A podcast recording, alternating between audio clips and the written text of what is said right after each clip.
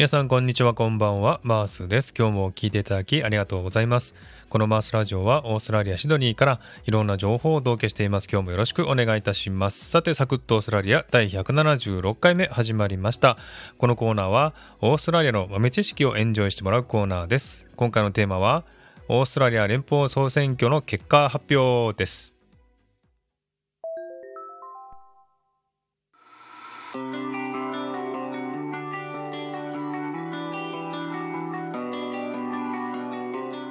えー、先日このコーナーでもお知らせしましたがオーストラリア連邦政府の選挙が3日前の5月21日に行われました、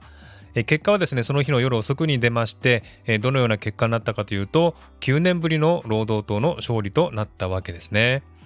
そして昨日23日オーストラリアの第31代首相にアルボことアルバニージー労働党党首が選ばれました。この労働党の勝利はですねこれまでの与党保守連合の党首であり首相でもあったスコット・モリソンに対する拒絶反応でもあると言われています。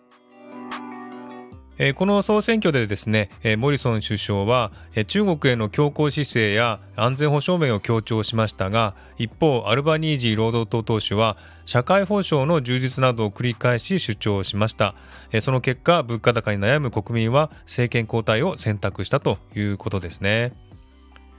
21日の夜ですねスコット・モリソン首相は負けを認め、次期首相のアルバニージー氏に祝意を伝えた。彼の成功を祈るとコメントをしました。今回の争点となったのはですねモリソン前首相の中国に対する対策でありました。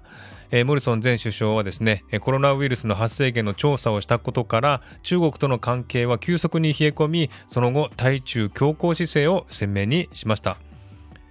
しかし国民の関心はですね物価高でありまして世論調査でも国民は生活費に対して過半数の人が関心を持っていてアルバニージー氏は国民の不満を意識して賃金の引き上げなどを訴えたことが支持を得たことになりました。えー、この新しく首相となった労働党のアルバニージー党首なんですけども私もねよく知らないんですけれども、えー、彼はですね、え、労働者階級で育った経歴を持ってですね、え庶民派を打ち出しているんですね。彼は1963年シドニーで生まれました母は病気がちで障害年金を受け取っており生活は楽ではなかったというふうに言われています21日にはですね彼はシングルマザーの息子で公営住宅で育った人物が首相として皆さんの前に立つことができるオーストラリアは素晴らしい国だと発言しました。そして彼はですね昨日クワッドサミットのためにですねウォン外務大臣とともに早速日本に出発していきました。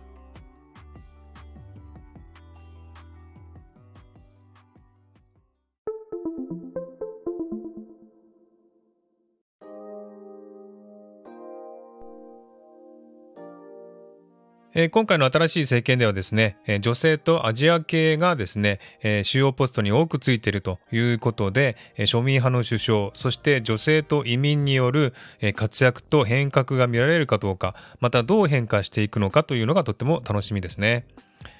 しかしながら彼はですね庶民派ということで外交などに弱いと言われていましてそのあたりをどう埋めていくかが注目されていますコロナ対策、そしてワクチン対策で国民も疲弊しているので、新しい風を吹かせてもらいたいなと思っています。これからのオーストラリアに注目していてください。はい、ということで今日はね、この辺で終わりにしたいと思います。今日も聞いていただきありがとうございました。ハートボタンポチッとしてもらえたら嬉しいです。ではまた次回お会いしましょう。お相手はマースでした。Have a good day!